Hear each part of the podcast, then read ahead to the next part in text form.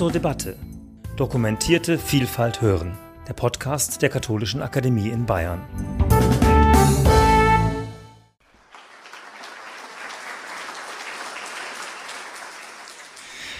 Guten Morgen, meine Damen und Herren.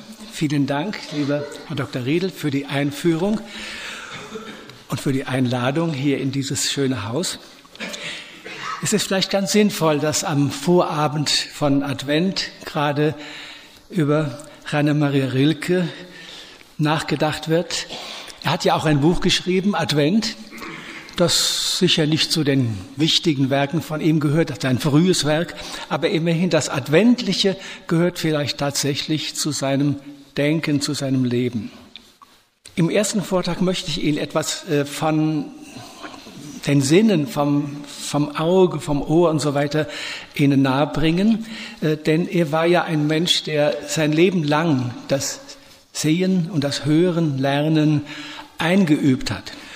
Ist es möglich, dass man trotz Erfindungen und Fortschritten, trotz Kultur, Religion und Weltweisheit an der Oberfläche des Lebens geblieben ist? Ist es möglich, dass man sogar diese Oberfläche, die doch immerhin etwas gewesen wäre, mit einem unglaublich langweiligen Stoff überzogen hat, so dass sie aussieht wie die Salonmöbel in den Sommerferien? Ja, es ist möglich. So kennzeichnet Rilke in seinem Malte die Situation eines normalen Gegenwartsmenschen, dessen Sinne stumpf geblieben sind, weil niemand sie ihm wirklich geöffnet und erschlossen hat. Einem solchen ist es offenbar nie widerfahren, dass ihm gleichsam die Schuppen von den Augen fielen und ihm eine neue Wahrnehmung geschenkt wurde. Rilke empfand den Vorgang des Sehenlernens als lebenslange Aufgabe. Man kommt damit nie zu Ende, weil sich die Wirklichkeit ja immer wieder neu zeigt. In einem Brief an die Fürstin Ton und Taxis von 1915 hat Rilke diese gleichsam Lebensaufgabe so formuliert, es müsste nur unsere, unser Auge eine Spur schauender, unser Ohr empfangender sein, der Geschmack einer Frucht müsste uns vollständiger eingehen, wir müssten mehr Geruch aushalten und im Berühren und angerührt sein, geistesgegenwärtiger und weniger vergesslich sein um sofort aus unseren nächsten Erfahrungen Tröstungen aufzunehmen. Es ist ja der Erste Weltkrieg gewesen, wo die Menschen ja trostbedürftig waren. Er hielt nicht viel von Vertröstung, aber er meinte, äh, diese ja, stärkere Aufnahmefähigkeit, diese größere Sensibilität, die würde gleichsam Tröstungen vermitteln. Seiner Meinung nach lässt die partielle Blindheit und Gefühllosigkeit den Menschen verkümmern, weil er dann weder die Schönheit noch die Größe der Schöpfung wahrnimmt, aber auch die tiefen Schichten seiner eigenen Seele nicht wecken kann. Auf bewegende Weise hat, hat er den Lernprozess eine Augenöffnung im Malte, Malte Lauritzbrigge beschrieben. Er schreibt, ich lerne sehen. Ich weiß nicht, woran es liegt. Es geht alles tiefer in mich ein und bleibt nicht an der Stelle stehen, wo es sonst immer zu Ende war. Ich habe ein Inneres, von dem ich nicht wusste. Alles geht jetzt dorthin. Ich weiß nicht, was dort geschieht. Rilke spricht hier einen Gedanken an, der ihn sein ganzes Leben lang beschäftigt hat. Die Außenwelt, der Bereich des Sichtbaren, des Wahrnehmbaren, hat eine geheimnisvolle Entsprechung, die Innenwelt. Und diese beiden Bereiche stehen in einem intensiven Wechselverhältnis zueinander. Die Vielfalt und die Fülle der sichtbaren Wirklichkeit, die wir mit unseren Augen und den übrigen Sinnen aufnehmen, trifft in unserem Innern auf eine entsprechende Welt der Formen, der Farben, der Gestalten. Weil wir aber bei unserer Welthinwendung nicht nur auf das Schöne und das Anmutige stoßen, sondern auch auf das Abgründige, das Dunkle, das Ängstigende, müssen wir gewärtigen, auch im Fundus der eigenen Tiefe auf solche erschreckenden Phänomene zu treffen. Vor allem aber scheint es wichtig zu sein, dem Unscheinbaren, dem Unauffälligen genauso viel Beachtung zu schenken wie dem, was ins Auge fällt, was sich in den Vordergrund rückt. In vielen seiner Briefe wurde Rilke zum behutsamen Lehrer, er wollte nie Lehrer sein, aber er ist es auf seine Weise doch auch geworden, der dazu beitragen wollte, sehendere Augen, aufmerksamere Ohren zu bekommen. Er schrieb an, äh, 1903, da war er erst 28 Jahre, an Franz Xaver Capus, den jungen Dichter, der nur ein paar Jahre jünger war als er, wenn Sie sich an die Natur halten, an das Einfache in ihr, an das Kleine, das kaum einer sieht und das so unversehens zum Großen und Unvermeidlichen werden kann, wenn Sie diese Liebe zu dem Geringen und ganz schlicht als ein Dienender das Vertrauen dessen zu gewinnen suchen, was arm scheint, dann wird ihnen alles leichter, einheitlicher und irgendwie versöhnender werden, nicht in ihrem Verstande vielleicht, der Staunen zurückbleibt, aber in ihrem innersten Bewusstsein, Wachsein und Wissen. So wichtig es Rilke ist, sich aufmerksam der Außenwelt zuzuwenden, um die Wirklichkeit in ihre ganzen Fülle aufzunehmen, ist es ihm mindestens ebenso wichtig, die innere Welt wahrzunehmen und eine Verbindung herzustellen zu der bilderträchtigen Innenwelt der Seele. Das unermesslich angesammelte Sehmaterial soll ja keine fremde Welt bleiben. Erst wenn es korrespondiert mit den inneren Landschaften, können bleibende Erfahrungen gewonnen werden. Rilke ist bekanntlich in seinem Leben viel gereist. Er hat unterschiedliche Städte, Landschaften, Kulturen, Sprachräume kennengelernt und sich den verschiedensten Eindrücken geöffnet. Und immer war er darum bemüht, das Geschaute, das Erlebte zu einer zweiten Wirklichkeit werden zu lassen, es durch Sprache und persönliche Formulierung in eine feste Gestalt zu überführen und dadurch unverlierbar zu machen. Und immer ereignete sich bei der Verarbeitung des Erlebten auch eine Differenzierung seiner Innensicht als Begegnung mit bisher unbekannten Dimensionen der eigenen seelischen Tiefe. Ich möchte Ihnen ein, Beispiel das etwas nahe bringen. Äh, er war im, im Winter äh, 1906, 7 äh, in auf Capri, auf der Insel Capri. Er hätte sich natürlich einen Aufenthalt, einen langen Aufenthalt in Capri nie leisten können. Sie wissen, er war immer sehr knapp bei Kasse. Aber er hatte ja Freunde und Freundinnen und die haben ihn dann eingeladen und so durfte er diesen Winter dort verbringen. Er hat in dieser Zeit natürlich viele Wanderungen gemacht über die Inseln und äh, es war eine junge 24-jährige Gräfin Manon zu Solms-Laubach da, deren Eltern er in Darmstadt kennengelernt hatte. Und mit ihr zusammen hat er dann eben auch oft diese Wanderung gemacht, von Capri nach Anna Capri. Und dann ist ein solches, ein Gedicht entstanden, dass er dann am Abend nach dem Gange zur Miliera, das ist also dieser Weg hinüber, in der Nacht niedergeschrieben hat. Nun schließe deine Augen dass wir nun dies alles so verschließen dürfen in unserer Dunkelheit, in unserem Ruhen, wie einer dem's gehört. Bei Wünschen, bei Entwürfen, bei Ungetanem, das wir einmal tun, da irgendwo in uns, ganz tief, ist nur noch dies, ist wie ein Brief, den wir verschließen. Lass die Augen zu. Da ist es nicht. Da ist jetzt nichts als Nacht, die Zimmernacht, rings um ein kleines Licht, du kennst es gut, doch in dir ist nun alles dies und wacht und trägt dein sanft verschlossenes Gesicht wie eine Flut und trägt nun dich und alles in dir trägt und du bist wie ein Rosenblatt gelegt auf deine Seele, welche steigt. Warum ist das so viel für uns zu sehen, auf einem Felsenrand zu stehen? Wen meinten wir, indem wir das begrüßten, was vor uns lag. Ja, was ist es? Was war es denn? Schließ innige die Augen und erkenn es langsam wieder. Mehr um mehr, schwer von sich selbst, blau aus sich her und leer am Rand mit einem Grund aus Grün. Aus welchem Grün? Es kommt sonst nirgends vor. Und plötzlich atemlos daraus empor, die Felsen jagend von so tief, dass sie im steilen Steigen gar nicht wissen, wie ihr Steigen enden soll. Auf einmal bricht es an den Himmeln ab.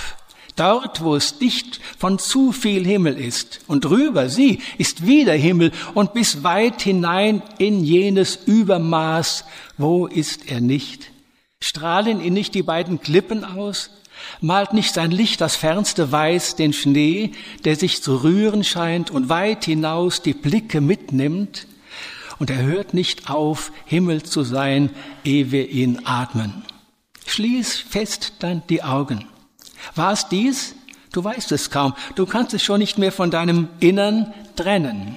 Himmel im Innern lässt sich schwer erkennen. Da geht das Herz und geht und sieht nicht her.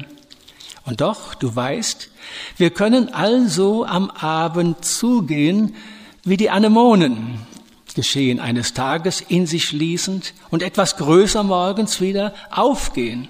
Und so zu tun, ist uns nicht nur erlaubt, das ist es, was wir sollen, zugehen lernen über Unendlichem. Sagst du den Hirten heute, der geht nicht zu, wer sollte er's? Dem fließt der Tag hinein und fließt ihm wieder aus wie eine Maske, hinter der es schwarz ist. Wir aber dürfen uns verschließen, fest zuschließen und bei jenen dunklen Dingen, die längst schon in uns sind, noch einen Rest von anderem Unfassbaren unterbringen, wie einer, dem's gehört. Man merkt es dem Gedicht an, wie sehr es aus einer meditativen Haltung heraus geschaffen wurde. Rilke konnte seine Gänge über die Insel machen, sich dem Schauen überlassen, aber das Geschaute auch ins Innere, Innere sinken lassen. Immer wieder geschieht die Aufforderung, die Augen zu schließen, sie zuzulassen, sie noch inniger zu schließen.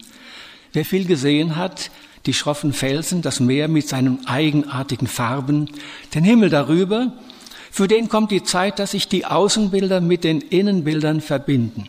Die Nacht hat ihr eigenes Recht. In der Dunkelheit ruht das noch Ungetane, die Welt des Künftigen, des noch nicht Erschienenen.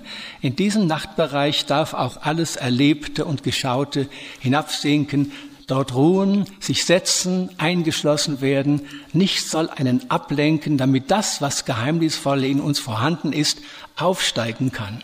Es ist eine wichtige Fähigkeit, sich verschließen zu können, damit auch der innere Himmel wahrgenommen werden kann. Gerade das Bild der Anemone hat ihn offenbar sehr beschäftigt, als er einmal einen Winter in Rom war. Er durfte ein kleines Häuschen in einem großen Garten bewohnen.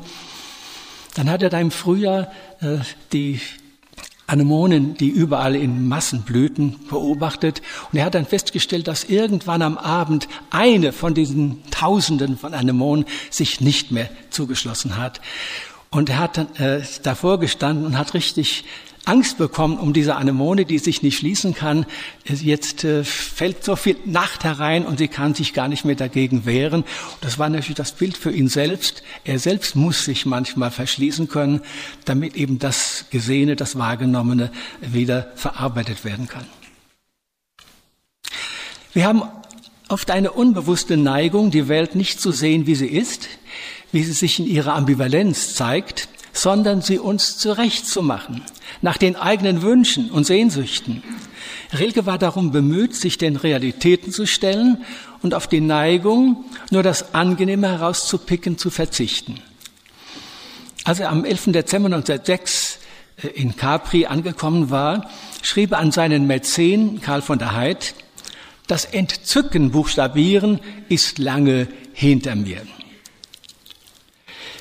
Und darin besteht meine ganze Lebensfreude und Aufgabe, dass ich, wenn ich, wenn gleich ganz anfängerhaft unter denen bin, die das Schöne hören und seine Stimme erkennen, selbst wo es sich kaum aus den Geräuschen heraushebt dass ich weiß, dass der liebe Gott uns nicht unter die Dinge gesetzt hat, um auszuwählen, sondern um das Nehmen so gründlich und groß zu betreiben, dass wir schließlich gar nichts anderes als Schönes empfangen können in unserer Liebe, unserer wachen Aufmerksamkeit, unserer gar nicht zu beruhigenden Bewunderung. Er singt also kein Loblied auf die vielgerühmte Insel, sondern weist auf das hin, was ihn zunächst einmal abstößt, die törichte und unreflektierte Begeisterung der Fremden, die immer nur die gleichen Sehenswürdigkeiten wahrnehmen und bejubeln. Er schreibt, ich werde jedes Mal recht traurig in solchen Landschaftsausstellungen vor dieser deutlichen, preisgekrönten, unanfechtbaren Schönheit da es doch schon fast zu viel ist, einen Stein am Wege aufzulesen, eine Kastanie, ein welkes Blatt, da schon die Schönheit eines kleinen, unscheinbaren und gemeinhin geringen Dinges das Herz überfließen macht, was soll man in solchen Schönheitskonzerten, wo alles Programmnummer ist und erprobt und beabsichtigt und ausgewählt? Soweit der Brief. Rilke hatte ein ungemein feines ästhetisches Empfinden. Sein Leben lang war er den Ausdrucksformen des Schönen auf der Spur. Was ihn aber in besonderer Weise anzog, waren solche Phänomene des Schönen, die sich nicht selbstsicher aufplustern und zur Schau stellen, sondern die man erst entdecken muss und die erst nach einer gewissen Zeit ihr Geheimnis preisgeben. Wie viele Stunden verbrachte er in Museen, in Berlin, in München, in Moskau, in Paris, in Wien und in Rom? Er setzte sich den Bildwerken aus, er sprach gleichsam mit ihnen, er besuchte sie häufig, er ging mit ihnen um. Es war kein distanzierter Standpunkt, den er einnahm. Er wollte auch keine objektivierende Analyse. Er fragte sich, was ihm da begegnete, welcher Wahrheit er gegenübertrat, die ihn anrief, bestätigte oder in Frage stellte. Welche Erschütterung spricht aus dem Gedicht Archaischer Torso Apollos, Sie kennen es ja sicher, obwohl doch von diesem Kunstwerk nur noch ein Bruchstück erhalten war, es, die, der Kopf war nicht mehr da, die Arme, die Beine fehlten. Er hat doch den Eindruck, es gehe eine unerhörte Kraft von diesem Torso aus. Das geht so weit, dass er, er sich nicht mehr als der Schauende empfindet. Er weiß sich angeschaut und kann sich nicht mehr verabschieden, ohne das Bewusstsein zu haben, dass sich sein Leben ändern muss. Wie genau konnte Rilke schauen, wie sorgsam die Nuancen erkennen und darstellen. Er will die Dinge nicht schöner machen, als sie sind, aber er will etwas von ihrer Wahrheit einfangen und immer sind ihm die Dinge und Wesen auch Spiegel, die ihm etwas von der eigenen Wirklichkeit mitteilen. Von den Blumen war es, Sie können sich denken, vor allem die Rose, die er immer von neuem bestaunte und bewunderte, und es war nicht nur die üppig aufgeblühte und entfaltete, die es wert war, liebevoll angeschaut zu werden, auch die Heckenrose hat ihn angezogen. Und selbst die verblühende hat für ihn noch eine Botschaft. Am 11. September 1906 schrieb er an Mary Gräfin Gneisenau, er sehe in der Verblühenden den Ausgleich der in dem unsäglichen Schönsein einer solchen Rose liegt, die den freudigen und fürstlichen Rhythmus ihrer Fülle verlangsamt hat, bis er vergehen wurde.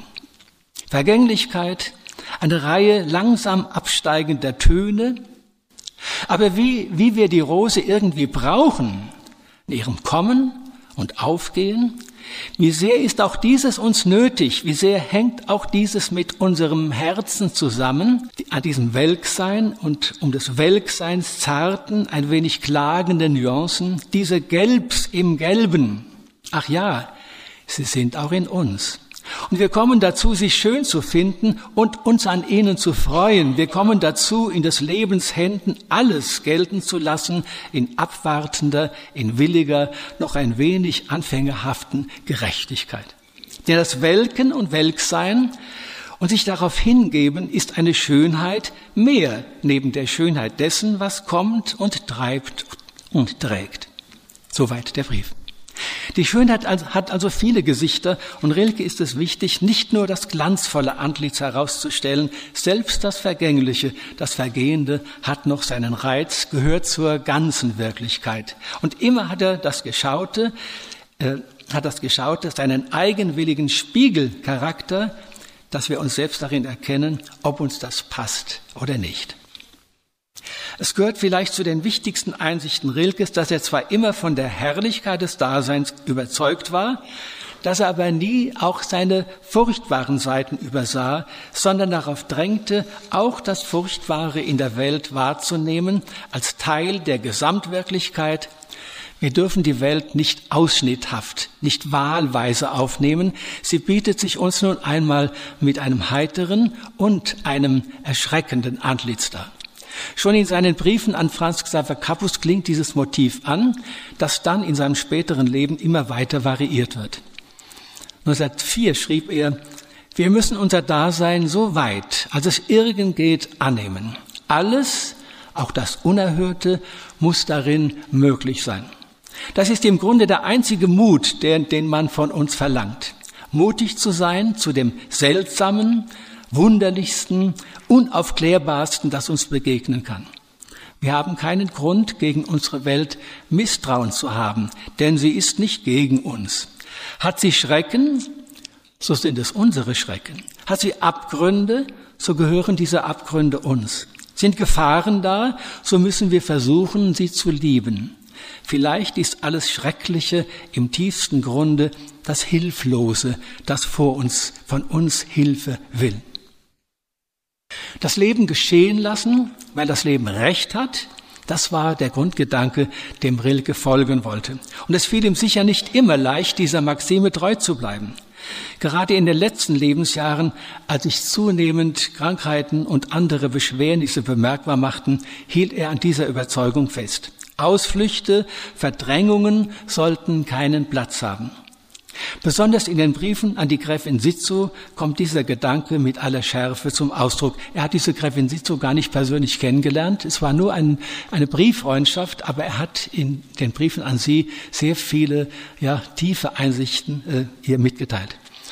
So schrieb er 1923 an sie, wie ich mehr und mehr in meinem Leben und in meiner Arbeit nur noch von dem Bestreben geführt bin, überall unsere alten Verdrängungen zu korrigieren, die uns die Geheimnisse entrückt und nach und nach entfremdet haben, aus denen wir unendlich aus dem Vollen leben könnten.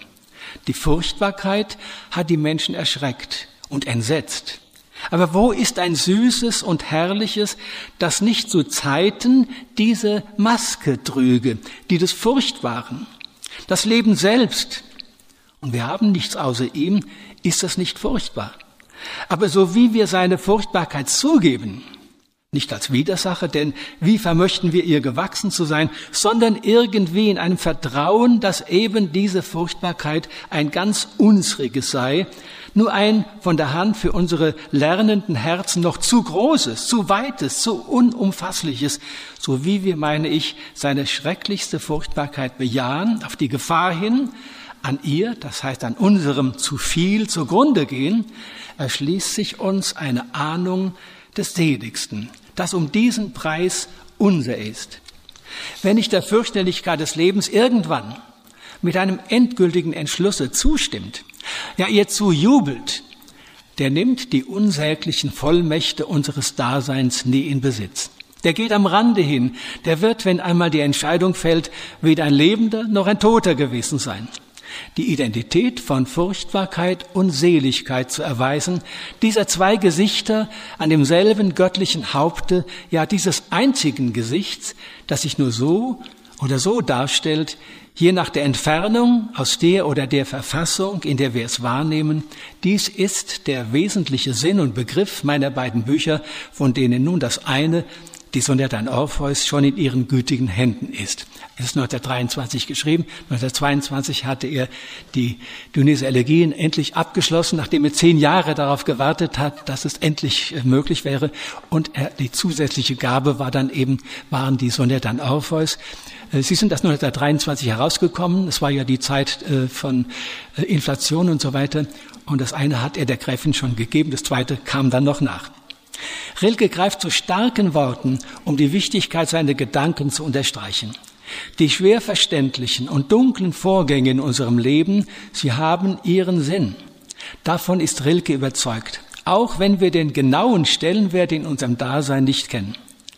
An der letzten Sinnhaftigkeit unserer Existenz hat Rilke nie gezweifelt. Wenn er von seinen Briefpartnern um Rat gefragt oder um tröstenden Beistand gebeten wurde, hat er nie vertröstet oder beschwichtigt, sondern immer versucht, auch den rätselhaften und belastenden Faktoren einen Sinn zuzuerkennen. Es ist keine Lösung, sich darauf herauszureden, man sei von der Natur schlecht bedacht worden. Die Voraussetzungen der eigenen Existenz seien zu kümmerlich oder die Bedingtheiten seien schuld am eigenen Versagen und Zerbrechen. Das Leben ist, wie es ist und hat Recht.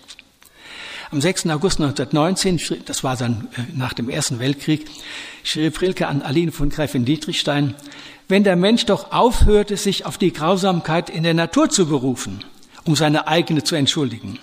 Er vergisst, wie unendlich schuldlos auch noch das Fürchterliche in der Natur geschieht. Sie sieht ihm nicht zu. Sie hat keine Distanz dazu. Sie ist im entsetzlichen Ganz. Auch ihre Furchtbarkeit ist darin, ihre Großmut, es ist, wenn man so sagen soll, auch nichts anderes als ein Ausdruck ihrer Fülle. Ihr Bewusstsein besteht in ihrer Vollzähligkeit, weil sie alles enthält, enthält sie auch das Grausame. Wenn wir uns der sichtbaren Welt zuwenden, werden wir mit ihren wunderbaren und mit ihren erschreckenden Seiten konfrontiert. Und vielleicht halten wir uns an die eine Seite und verteufeln die andere. Rilke rät uns viel genauer hinzuschauen. Das Schöne ist nicht das Liebliche, das Anheimelnde, das, was sich schnell erschließt. Gerade das Übermächtige, das fast Bedrohliche und Fremdartige kann sich als besondere Form des Schönen erweisen, auch wenn dieses erschreckend Schöne uns verstört. Es mag sein, dass sich die Grenzlinie zwischen der Sphäre des Schönen und des Hässlichen verschiebt. Und wir merken, dass von uns ein sorgsamerer Blick gefordert ist, um auch im scheinbar Dunklen das verschattete Licht zu sehen, im Unsinnigen die verborgene Sinnspur, in der bedrohlichen Härte das aufsteigende Große. 1908 schrieb Rilke an Sidonie Naderni von Borutin, dass das Unerbittliche da sein muss, um des Erbetenen willen. Und dass Schönheit dünn und gering wird, wenn man sie nur im Gefälligen sucht. Dort ruht sie zuweilen, aber sie wohnt und wacht in jedem Ding und schließt sich ein und tritt für den heraus, der sie überall glaubt und nirgends weitergeht, ehe er sie beharrlich beschwört.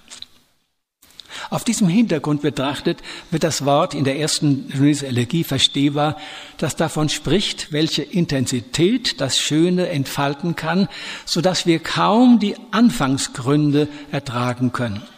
Denn das Schöne ist nichts als des schrecklichen Anfang, den wir gerade ertra noch ertragen und wir bewundern es so, weil es gelassen verschmäht, uns zu zerstören.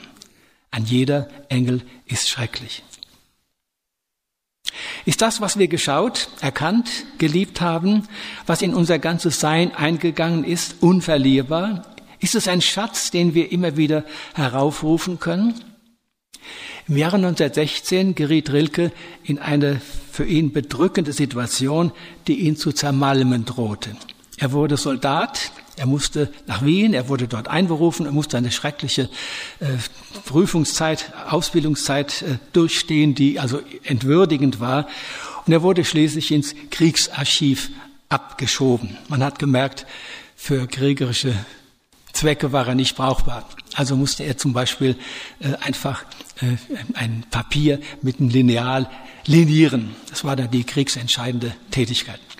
Denn man sollte, dieses Kriegsarchiv sollte dann äh, den, den Menschen, die ihre Kinder verloren hatten, ihre, ihre Söhne oder ihre äh, Eltern, denen sollten sie dann, ähm, naja, Heldengeschichten schreiben, damit die also erkennen sollten, wie großartig ihr, ihr kriegerischer Einsatz war. Und er, er weigerte sich, man nannte das damals ironisch, Helden frisieren. Er wollte keine Helden frisieren. Und dann hat man ihn halt mit solchen ja, lächerlichen Aufgaben betreut. In dieser Zeit großer Demütigung und seelischer Not entstand ein Gedicht, das mit dem Wort, dem Wort Hasszellen beginnt, quälende Eindrücke benennt, dann aber die innere Welt heraufruft, die doch nicht ganz verloren gegangen sein kann.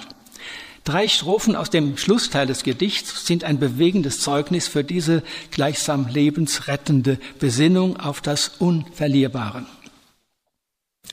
Wir haben nichts, als was dort innen steht.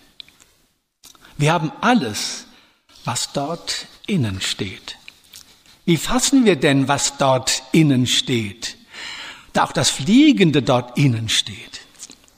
Da auch der Winde mancher innen steht und Fallendes nicht fällt und innen steht und dennoch fällt, indem es innen steht. Fallender fällt, indem es innen steht da auch Geschwundenes dort innen steht und nicht mehr schwindet, seit es innen steht. Im Schwinden selber steht, was innen steht. Wie fassen wir denn, was im Schwinden steht? Es ist wie eine Beschwörung, was Rilke hier heraufruft, hin und her gerissen, zutiefst verunsichert, klammert es sich an etwas, das noch Stand verspricht und heraufgerufen werden kann. Er möchte einen Punkt finden, von dem aus in dem sinnlosen Wirbel der Zeitumstände das eigene Geheimnis noch wahrgenommen werden kann.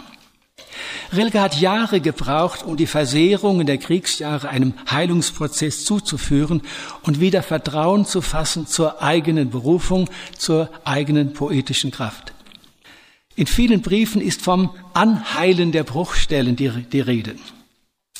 Als er nach dem Krieg zum ersten Mal wieder nach Venedig fahren kann, äh, als äh, er hatte damals, er war äh, staatenlos, äh, er wusste gar nicht, welch, welcher Nation er sich anschließen sollte. Äh, K und K Österreich gab es nicht mehr und Öster als Österreich empfand er sich als Deutsche auch nicht. Später hat er dann die tschechische Staatsbürgerschaft angenommen, nachdem er ja in Prag geboren worden war. Also er hatte damals noch gar keinen Pass und es war mühsam, also überhaupt noch eine Auslandsreise zu machen. Immerhin, er konnte nach, nach äh, Venedig fahren und schrieb dann an Anita Föhrer, eine ju jungen Frau, ich staune alles wieder an, so gut ich es auch weiß, hier schöpft man's mit Staunen nicht aus, das Unbegreifliche Vorhandene, und wohl mir, dass ich endlich wieder staunen kann. Es wird hier auch wieder schön deutlich, welche Bedeutung das Staunen hat. Wer nicht mehr staunen kann, ja, der wird eben stumpf. Der kann nicht mehr wirklich wahrnehmen. Und jetzt lernt er wieder, dass man, dass er wieder staunen kann. Es ist doch meine ehrlichste Betätigung, recht eigentlich das Maß meiner Natur. Und als er dann einige Weile später, ein Jahr später, äh, wieder nach Paris fahren kann, eine Wiederbegegnung mit der Stadt äh, hat, die, die, in der er jahrelang gelebt hat, da, da gibt es ihm die Gewissheit, dass sich die, wenn, die Wunde geschlossen hat, dass also gleichsam wieder etwas angeheilt hat und ihm eine neue Perspektive sich öffnet. Er schrieb an Lou Andrea Salome, diese Tage, es war Herbst, von jener Pariser Pracht der Himmel und des Lichts, die diese Jahreszeit der Natur steigert, um die Jahreszeit einer längst Natur gewordenen Stadt. Welche Überflüsse im Licht, welche Durchdringlichkeit der Dinge, die sich atmosphärisch durchschwingen ließen und diese Vibrierung weitergaben. Welche Einheit von Gegenstand und Gegenüber, Nähe und Tiefe der Welt. Welche Zärtlichkeit und Fülle des Winds, obwohl er durch Straßen kommt. Ich kann dir nicht sagen, wie mich in diesem Moment das Glück der Heilung durchflutete und überstieg. Da erst begriff ich, dass nichts verloren sei und ein Fortsetzen möglich sein würde, trotz des eben noch so tief unterbrochenen Herzens. Rilke hatte manchmal Zeiten, da flossen ihm die Gedichte so leicht in die Feder, als würden sie ihm diktiert. Aber dann wieder gab es Lebensphasen, in denen er sich ausgetrocknet fühlte und nichts Gestalt gewinnen wollte. Er fühlte sich wie ein Maulwurf, der sich seine unterirdischen Gänge gräbt und sich kaum mehr an die Oberfläche traut. Er musste sich um Geduld bemühen und die gegnadete Stunde erwarten, in der ihm das ersehnte Werk gelingen konnte. Deshalb brauchte er immer wieder die Einsamkeit und die Stille, bis sich eine offene Stunde ankündigte und das lange angesammelte und vorbereitete die gültige Form annahm und ins Licht treten konnte. Am 19. Februar 1912 heißt es in einem Brief an die Fürstin Turn und Taxis, dies ist so seltsam, wie alles kommt zu seiner Zeit und sich nicht zwingen lässt vorher, aber auch dann, wenn es soweit ist, nicht mehr abhalten. Und am 26. August 12 heißt es dann, vielleicht wenn ich mir gar nichts vornehme, komme ich am besten und am ehesten in die rechten Verhältnisse, in die Temperatur, in der alle die in mir angestarrte Arbeit flüssig, gasförmig und geistig wird. Es war natürlich keine Lethargie gefordert, sondern eine unangestrengte Aufmerksamkeit. Das ist ein Ausdruck von der Simone Weil, diese unangestrengte Aufmerksamkeit, die das wahrnehmen konnte, was gleichsam in der Luft lag und von seinen verborgenen Antennen nach innen geleitet wurde. Im Dezember 1906 hatte er seinem Gönner Karl von der Heid geschrieben, der hatte ihm ein Jahr lang mal einen monatlichen Fixum gegeben, damit er ohne große Sorgen leben konnte. Und Rilke hatte damals gehofft, nach einem Jahr ist er so weit, dass er dann auch von seiner, von seiner Arbeit leben könnte, was natürlich dann nicht der Fall war. Also diesem äh, von der Heid schrieb er, ich muss sehen, nach und nach zu einem Kloster anzu, auszuwachsen. Und so dazustehen in der Welt mit Mauern um mich, aber mit Gott und den Heiligen in mir, mit sehr schönen Bildern und Geräten in mir, mit Höfen, um die ein Tanz von Säulen geht, mit Fruchtgärten, Weinbergen und Brunnen, deren Grund gar nicht zu finden ist. Nun ja, es war ein recht ansehnliches Kloster, das er sich ersehnte, um sich darin zurückziehen zu können. Vor allem sollte es die Möglichkeit geben, die Türen zum Trubel der Welt zu verschließen, damit sich umso intensiver die inneren Türen öffnen könnten, die man ja nicht einfach durch einen Willensakt auf- oder zusperren kann. Die Fähigkeit zur inneren Sammlung hatte er ja, wenn er auch manchmal klagte, er würde sich zu sehr im Äußerlichen verausgaben. Immer wieder klagt er, er möchte in die Einsamkeit, er möchte, er braucht einen Platz, wo er ungestört arbeiten kann. Und natürlich, äh, wenn er dann einen solchen Platz gefunden hat, hat er wieder das Verlangen gehabt, nach seinen Freunden, mit Menschen zu kommunizieren. Also so ist nun mal, so sind nun mal geartet und so war er auch geartet.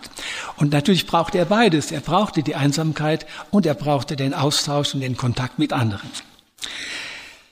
Am 27. Februar 1913 schrieb er an Marie von Thurn Taxis, ich brauche keine Zerstreuung, die die Menschen einem immer bereiten möchten. Ach, dass der käme, der mich zusammennähme, wie ein Brennglas, die im Raum zerstreute Sonne.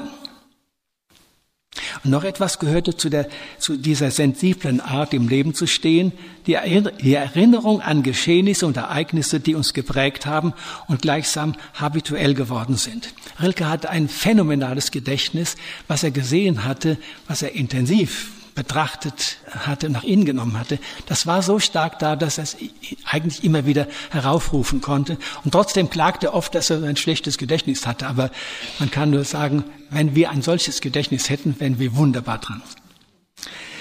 Bei all unserer Vergesslichkeit sollte es Vorgänge geben, die nicht ins Vergessen abrutschen dürfen, weil sie für unser Leben eine unvergleichliche Wichtigkeit bekommen haben. Auch in diesem Bereich ist ein behutsamer Umgang mit unserer Vergangenheit bedeutsam.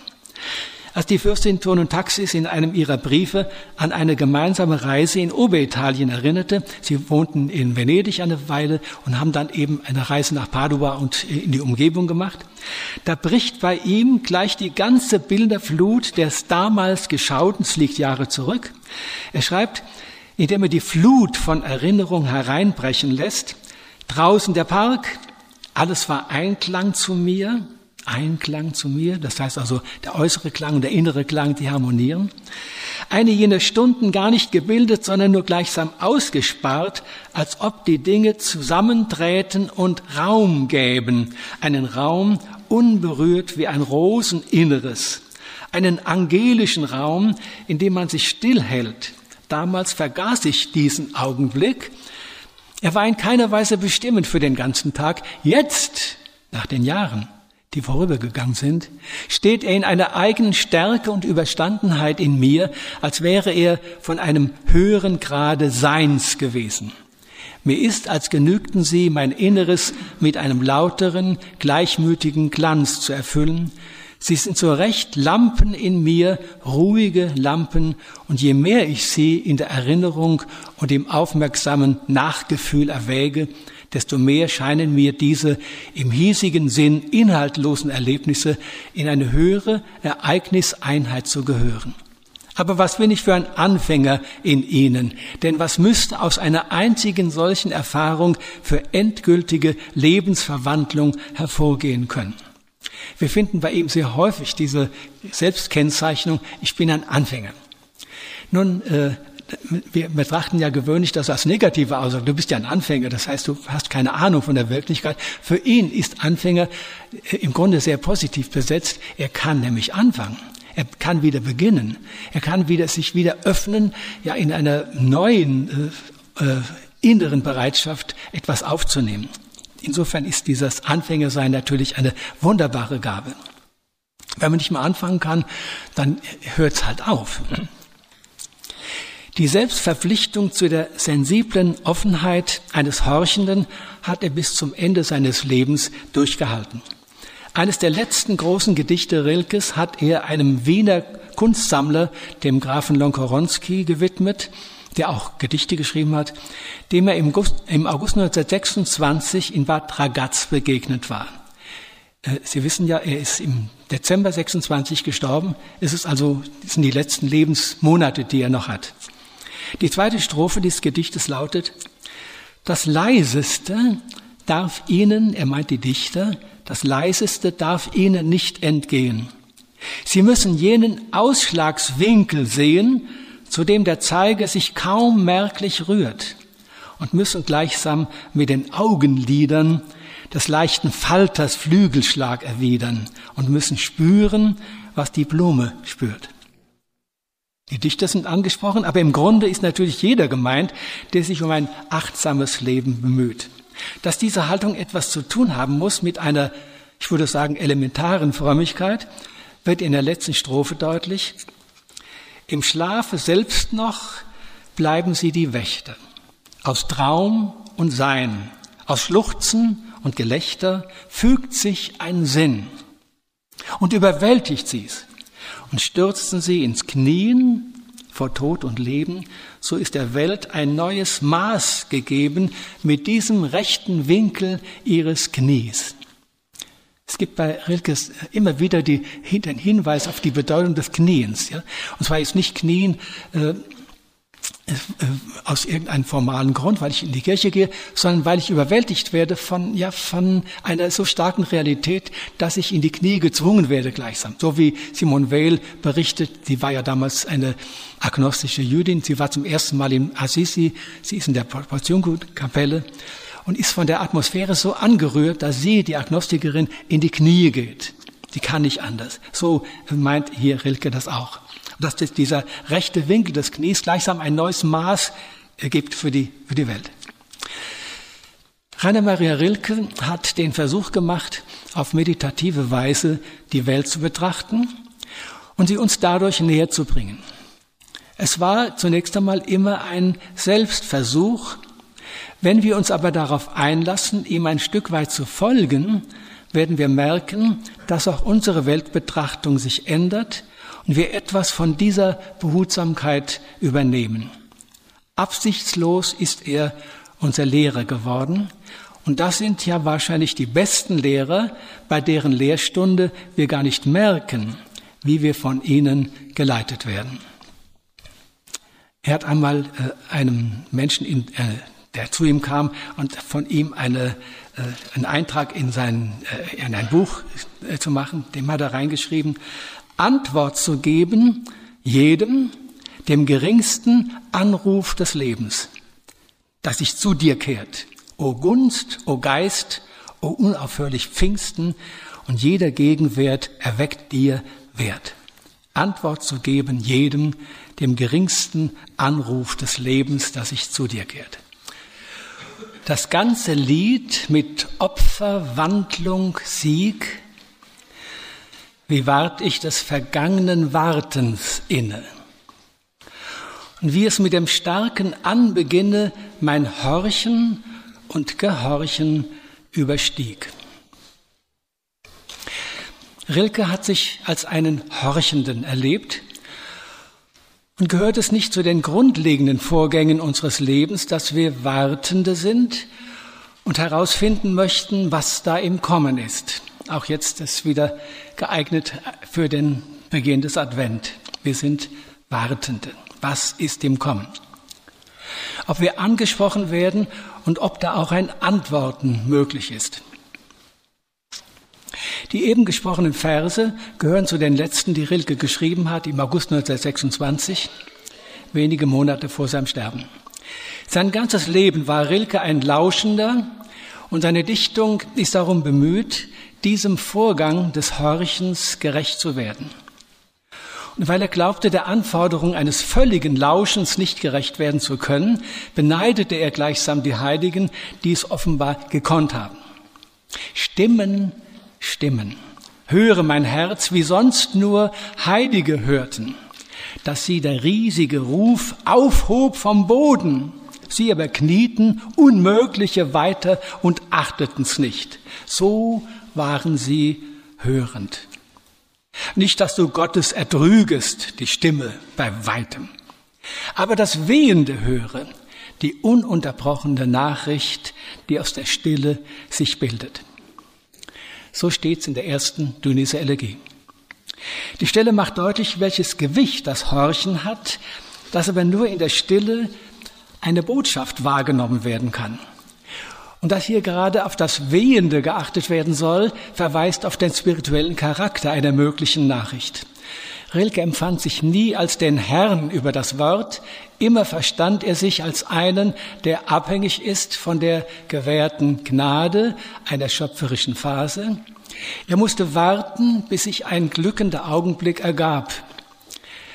1921 schrieb Rilke für den Kunsthistoriker René Darnoncourt ein Widmungsgedicht, das ein Loblied ist auf diese gelingende Stille. Wenn es ein Herz zu jener Stille bringt, die Dingen eigen ist, zu reinem Warten, wird es mitten im Schicksal unbedingt und schuldlos offen. Siehe, wie ein Garten, dem hingegeben, das er gibt, gelingt. Das Schweigen und die Stille sind nicht als isolierte Phänomene zu betrachten, sie sind nicht Werte für sich, sie sind auf Wort und Klang bezogen. Wenn das Wort aber aus dem Mutterboden der Stille geboren wird, wie Christine Lavand mal gesagt hat, dann wartet der Schweigende darauf, dass ihm ein Wort geschenkt wird. Es gibt ja auch ein unfruchtbares Schweigen, eine notvolle Wortlosigkeit und eine öde Stille. Stille und Klang müssen in einer lebendigen Polarität stehen. Schweigen und Sprache bedingen einander, sind im lebendigen Wechsel aufeinander angewiesen. Im Januar 24 widmete Rilke ein Gedicht, äh, auch ein Widmungsgedicht. Schweigen, wer inniger schwieg, rührt an die Wurzeln der Rede. Einmal wird ihm dann jede erwachsene Silbe zum Sieg. Über das, was im Schweigen nicht schweigt, über das höhnisch Böse, dass es sich spurbar löse, ward ihm das Wort gezeigt. Was aber soll ausgesprochen werden? Was wird vom Wort erwartet, damit die belastende Stummheit überwunden wird und durch die Rede ein Stück Wirklichkeit gewonnen wird? Dem Dichter geht es ja nicht einfach um schöne Worte, um angenehm zu vernehmende Reime. Er möchte dazu beitragen, die Welt als sinnvollen Bereich zu verstehen. Er macht gleichsam Vorschläge, das Dasein zu begreifen und ihren geheimnisvollen Sinnzusammenhang zu erfassen. Er macht das nicht als philosophischer Lehrer, sondern indem er die ganze Problematik Gefürchte der Sinnlosigkeit in seiner Existenz durchleidet und versucht, selbst Stand zu gewinnen.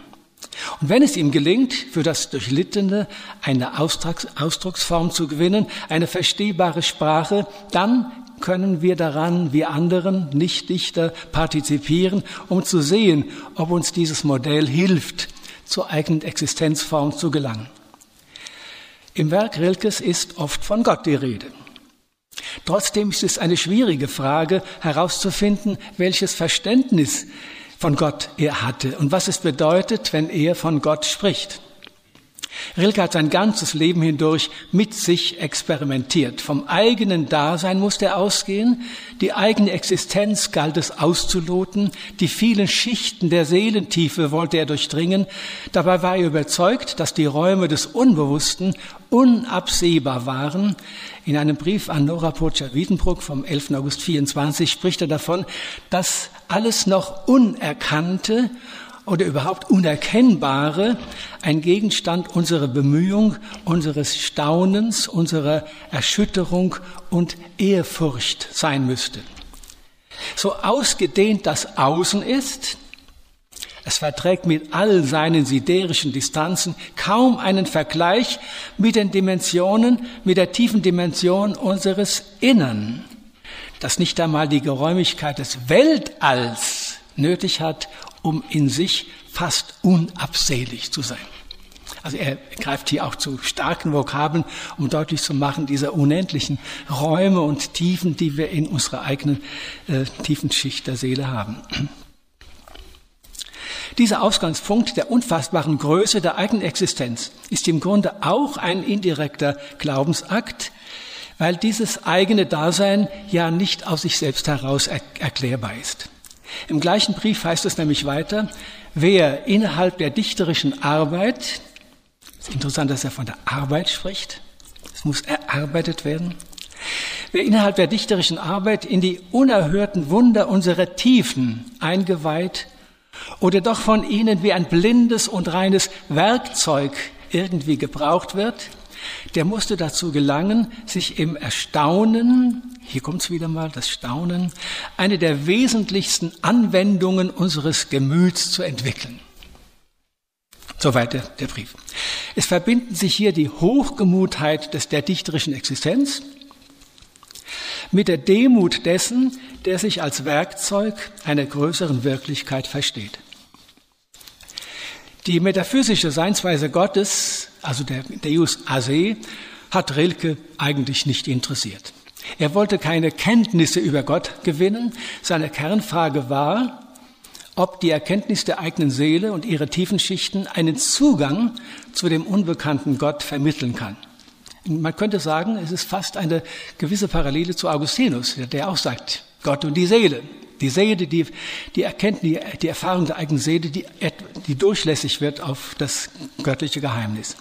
Und als Dichter fragt er sich, ob gerade im schöpferischen Akt etwas von der göttlichen Kreativität geahnt werden kann. Ich bekam eine neue Ehrfurcht zu meinem Innern, schreibt er an Magda von Hattingberg. In der alten Existenz sind Grenzüberschreitungen möglich. Der Zuwachs an Einsicht in die Bewusstheit und in die unbewussten Schichten ermöglichen auch eine Annäherung an die geahnte göttliche Wirklichkeit. In den frühen Geschichten vom lieben Gott findet sich eine Erzählung mit dem Titel von einem, der die Steine belauscht. Da ist von Michelangelo die Rede, der von einem, vor einem Steinblock steht, aber nicht weiß, was für eine verborgene Gestalt sich in diesem Steinblock verbirgt. Er hört dann eine Stimme, Michelangelo, wer ist im Stein? Seine Antwort ist, du mein Gott, wer denn sonst? Aber ich kann nicht zu dir. Als dann aber Michelangelo seine Aufgabe erkannt hat und den Stein gleichsam erlöst hat, hört er wieder die Stimme, Michelangelo, wer ist in dir? Und der Bildhauer kann antworten, du, mein Gott, wer denn sonst? Weil Gott sich in seiner Schöpfung verbirgt, kann er auch darin gefunden werden. Weil der Mensch Aufgaben in der Schöpfung hat und sie weiterführen soll, kann er den Gott in sich entdecken.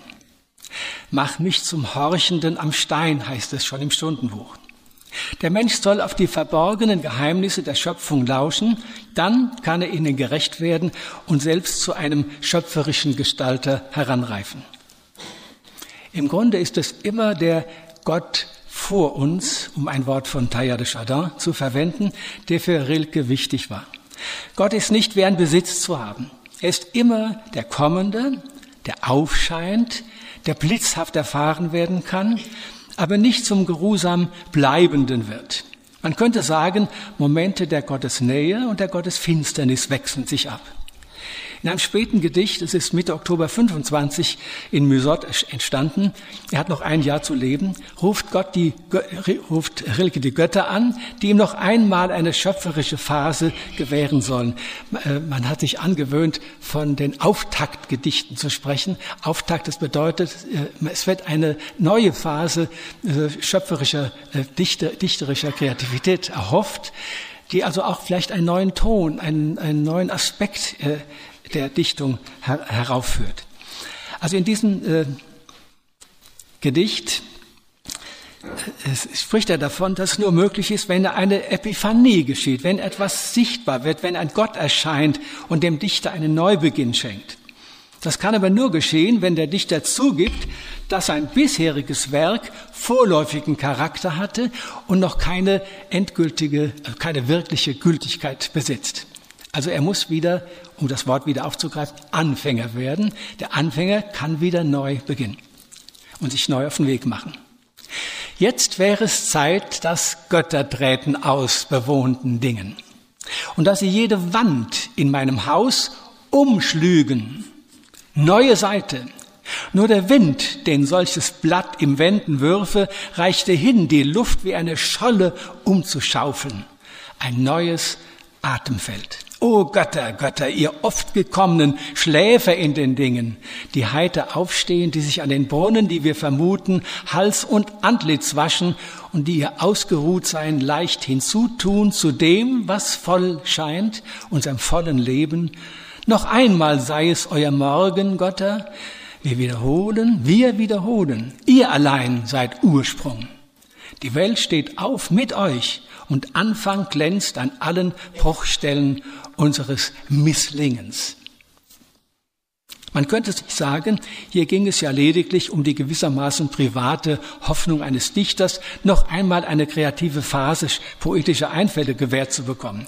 Der ganze Duktus des Gedichts macht aber deutlich, dass hier am Beispiel einer neuen Dichtung die Erneuerung und Weiterführung der Schöpfung anklingt. Ein Geistwind, ein Wendesturm ist nötig, damit ein Morgen hereinbrechen kann, der nicht nur Wiederholung des Alten ist. In Gott wird die Kraft des Ursprungs wahrgenommen, die Anfangskraft ist nicht versiegt, sie kann wieder aufbrechen.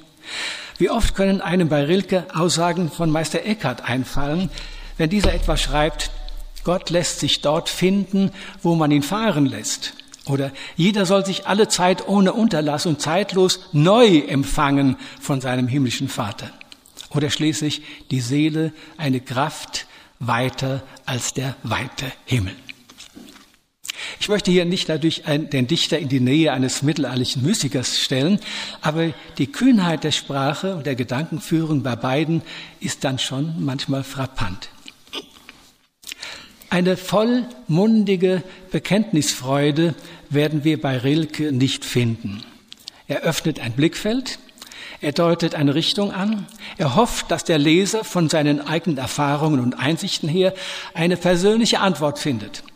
Vor allem Rilkes Briefwechsel mit jungen Menschen sind hilfreich, wenn man herausfinden will, was denn seine eigenen religiösen Vorstellungen waren und wie man seinem Gottesbild näher kommen könne. Wenn er nämlich brieflich auf seine Einstellung zu religiösen Fragen angesprochen wurde, hat er meistens ganz ehrlich zu antworten versucht und hat den jungen Menschen Mut gemacht, auf unkonventionelle Weise einen Weg zu finden und aufmerksam zu werden für die jeweils eigene innere Sprache. Im März 1920 bekam Rilke von Anita Faurer, einem Mädchen aus St. Gallen, einen Brief, in dem sie ihn mit vielen Fragen geradezu überfiel. Glauben Sie an ein Leben nach dem Tod? Glauben Sie an Gott? Ist Gott in jedem Menschen, auch wenn er schlecht ist? Und so ging das weiter. Geduldig ging Rilke auf die drängenden Fragen ein. Es heißt nun in seinem Antwortbrief, nun trifft aber das Merkwürdige zu, dass gerade auf dem Gebiete des religiösen als auf Gott bezogenen oder beziehbaren Erlebens die Bedürfnisse so wenig entwickelt sind, dass nur wenige Menschen zu sagen vermöchten, welche die ihrem persönlichen Gottesumgang günstigsten Bedingungen sind.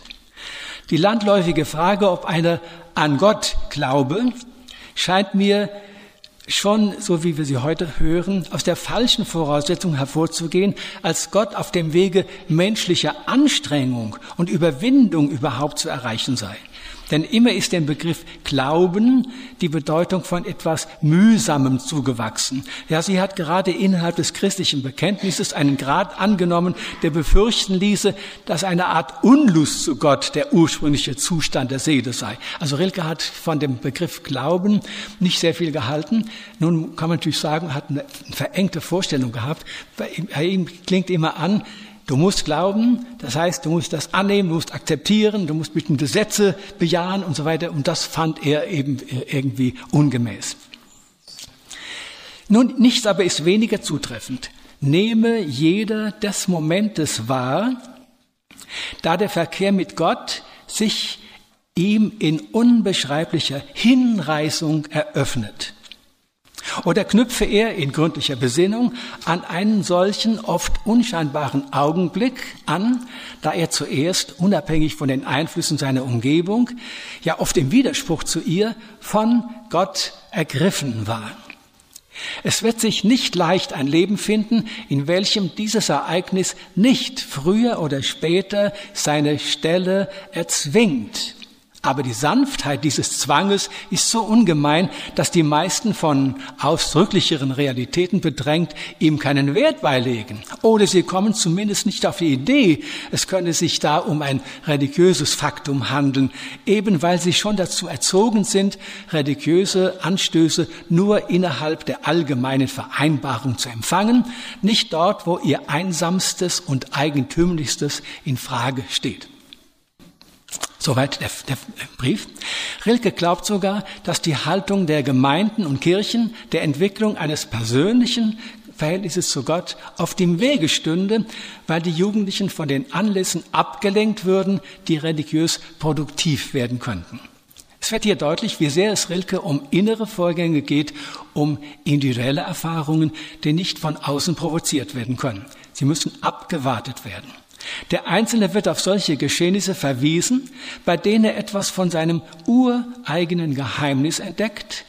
Das mögen der eigenen Einschätzung nach unscheinbare Vorgänge sein, aber gerade in ihnen mag sich das Ergriffensein von Gott ereignen. Er ist sogar davon überzeugt, dass sich ein solches Geschehen in jedem Menschenleben ereignet. Es kommt darauf an, diese seelischen Vorkommnisse in ihrer Bedeutung wahrzunehmen und fruchtbar zu machen. Man denkt bei diesen Überlegungen an die berühmte Formel von Paul Tillich, der Einzelne müsse erkennen, das, was ihn unbedingt angeht. Auch in einem anderen Briefwechsel wirft Rilke ähnliche Fragen auf, setzt sich von dem ihm missverständlich scheinen, erscheinenden Begriff des Glaubens ab, um einen anderen, weiteren Horizont zu eröffnen. In Dezember 21 schreibt er an Ilse Blumenthal-Weiß, eine junge Berliner Jüdin, Glauben es gibt keinen, hätte ich fast gesagt. Es gibt nur die Liebe. Die Forcierung des Herzens, das und jenes für wahr zu halten, die man gewöhnlich Glauben nennt, hat keinen Sinn. Erst muss man Gott irgendwo finden, ihn erfahren, als so unendlich, so überaus, so ungeheuer vorhanden. Dann sei es Furcht, sei es Staunen, sei es Atemlosigkeit, sei es am Ende Liebe. Dieser Zwang zu Gott hat keinen Platz, wo einer mit, mit der Entdeckung Gottes begonnen hat, in der es dann kein Aufhören mehr gibt, mag man an welcher Stelle immer begonnen haben. Soweit der Brief. Hier ist von einem Finden, einem Entdecken Gottes die Rede. Und dieses Vorkommnis hat nach Rilkes Überzeugung eine solche Wirkung, dass ein Prozess in Gang gesetzt wird, der gar nicht mehr absehbar ist. Vorausgesetzt ist natürlich immer das Vorhandensein Gottes, seine verborgene Gegenwart, die sich aber der begrifflichen Klärung, der Eindeutigmachung widersetzt. Daran, dass es um eine Liebeserfahrung geht, wenn wir von Gott sprechen, lässt Rilke keinen zweifeln. Und noch einen Brief müssen wir heranziehen, den Rilke im Februar 23 an ein junges Mädchen geschrieben hat, an Ilse Jahr, die sich ebenfalls brieflich mit ihren Fragen an Rilke gewandt hatte. Er versucht ihr in Kürze seinen religiösen Weg, seinen Erkenntnisweg zu skizzieren, der gleichzeitig auch die Stationen seines religiösen Weges veranschaulicht. Ich zitiere, ich fing mit den Dingen an, die die eigentlichen Vertrauten meiner einsamen Kindheit gewesen sind. Er war ja in, in Prag als einziges Kind seiner Eltern geboren worden. Eine, eine Schwester, die war schon gestorben, als er geboren wurde. Und die Einsamkeit muss in seiner Kindheit sehr äh, stark, sehr prägend gewesen sein, auch, belastend natürlich. Also ich fing mit den Dingen an, die die Vertrauten meiner einsamen Kindheit gewesen sind. Und es war schon viel, dass ich es ohne fremde Hilfe bis zu den Tieren gebracht habe. Dann aber tat sich mir Russland auf. Er macht einen Sprung.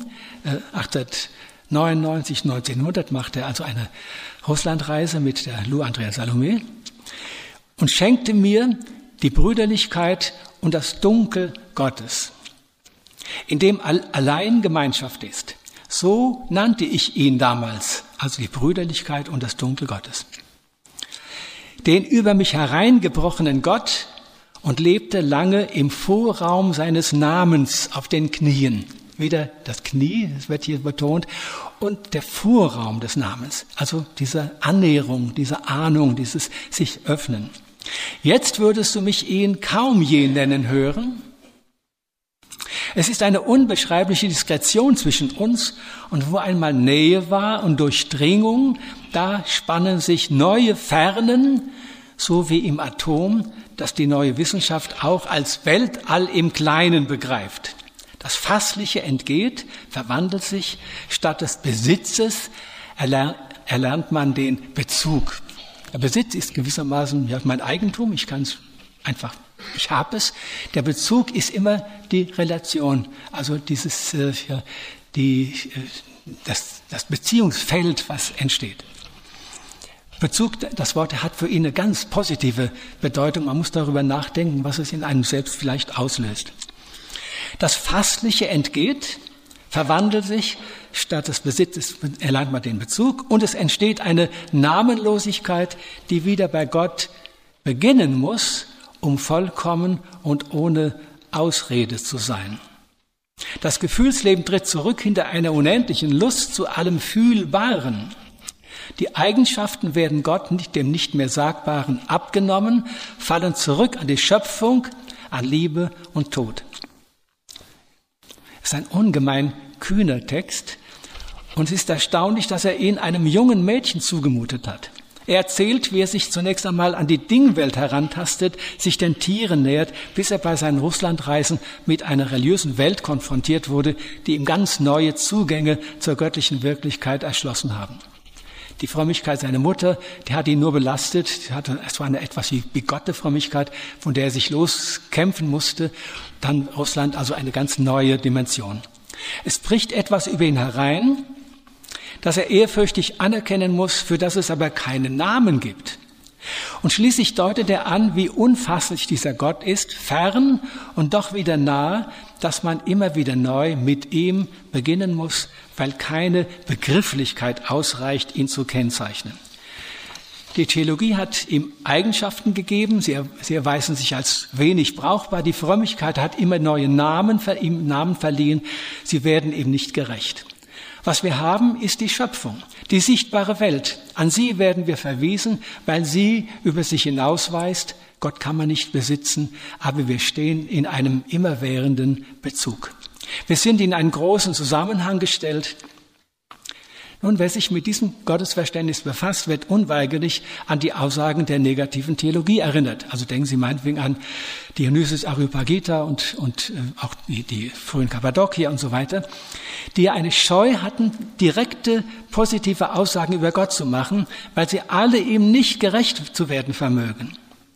Und mir scheint, dass diese Vorsicht in der Sprache, der Respekt vor dem Unsagbaren auch dem Gegenwartsmenschen bei seiner Suche nach einer Gottesbeziehung nahekommt. Rilke hat eine Vorliebe für den Ausdruck das Unsägliche. Und mit Recht hat man gesagt, es ist im Grunde seine Umschreibung für die Transzendenz, das Unsägliche.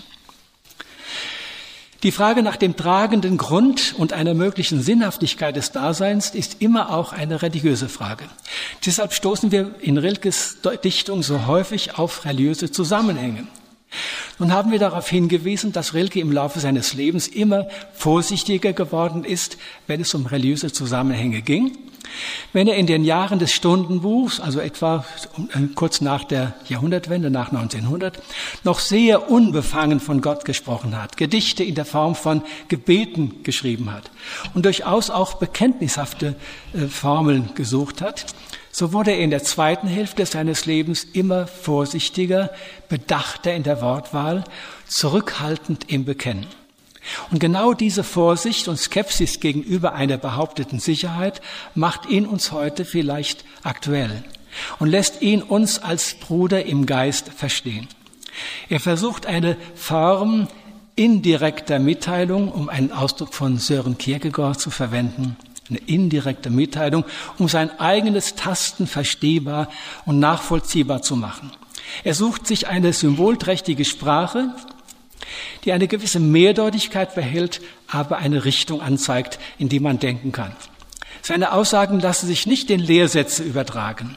Ein klares Credo ist dabei eigentlich nicht zu gewinnen. Aber ein Horizont öffnet sich, vielleicht auch ein Denkweg, der jedoch mehr aus Fragen besteht als aus Antworten. Nun lässt sich bei Rilke eine geradezu emphatische Hinwendung zur Erde, zum hiesigen beobachten. Er musste in seiner Jugend eine so penetrante diesseits Verachtung erlebt haben, dass er diese Entdeckung der sichtbaren Welt als dem Lebensraum dem Aufgabengebiet des Menschen wie eine Erlösung empfunden hat. Hier ist das Feld, in dem wir uns zu bewähren haben, und wer diesen Bereich schlecht macht, versündigt sich an ihr. Vor allem in seinem Brief des jungen Arbeiters, den hat er geschrieben 1922, kurz nachdem er die Elegien zu Ende geschrieben hatte. Also es ist eine Zeit der eine, eine ungeheuren ja, inneren Offenheit. Äh, also ein fiktiver Brief äh, eines jungen Arbeiters äh, an einen Dichter, an Verharren. Er hat sich da in einer geradezu polemischen Weise Luft gemacht. Seinen christlichen Gegnern wirft er vor, sie lassen sich nicht vor Eifer das hiesige, zu dem wir doch Lust und Vertrauen haben sollten, schlecht und wertlos zu machen. Diese zunehmende Ausbeutung des Lebens ist sie nicht eine Folge der durch die Jahrhunderte fortgesetzten Entwertung des Hiesigen? Welcher Wahnsinn, uns nach einem Jenseits abzulenken, wo wir hier vor Aufgaben und Erwartungen und Zukünften umstellt sind.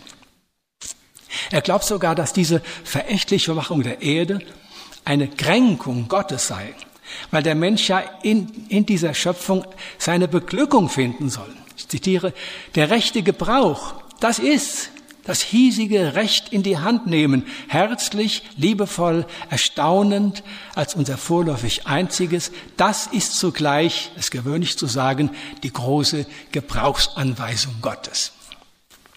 Der ganze Brief ist keine Absage an eine religiöse Daseinsdeutung, sondern ein Protest gegen die Weltvergessenheit und gegen die Verachtung des Irdischen. Deshalb endet der Brief mit der Aufforderung, gebt uns Lehre, die uns das Hiesige rühmen. Nun ja, dieser Brief ist also 90 Jahre alt und in diesen 90 Jahren hat sich natürlich manches verändert. Ich möchte hoffen, dass diese Art von Diesseitsverachtung heute nicht mehr in äh, Frömmigkeit und Predigt eine Rolle spielt. Aber ein bisschen was steckt uns dann noch in den Knochen. Ich glaube, das wird man schon sagen können. Rilke selbst fühlte sich ja berufen, ein solcher Rühmender zu sein. Vor allem in der neunten Dynisse Elegie hat er dieses ausdrückliche Ja zur Erde gesprochen. Erde, du Liebe, ich will. O glaub, es bedürfte nicht deiner Frühlinge mehr, mich dir zu gewinnen. Eine, ach, ein einziger ist schon dem Blute zu viel. Namenlos bin ich zu dir entschlossen von weit her. Man hat diesen Text manchmal als eine Absage an die Transzendenz verstanden, aber dieses Sichtbare ist ja gar nicht das Endgültige, das Bleibende, weil ja alles in einem Wandlungsprozess steht und nach Wandlung verlangt, nach Rettung. Die Dinge haben eine Offenheit. Wollen, wir sollen sie ganz im unsichtbaren Herzen verwandeln. In, oh, unendlich in uns, wer wir am Ende auch seien. Das wird der typische Rilke-Frage, wer wir am Ende auch sein. Es bleibt dann offen. Eine ganze Weile nach dem Abschluss der Elegien musste sich Rilke wieder mit der Frage befassen, wohin eigentlich, worin eigentlich die Botschaft der Elegien bestünde.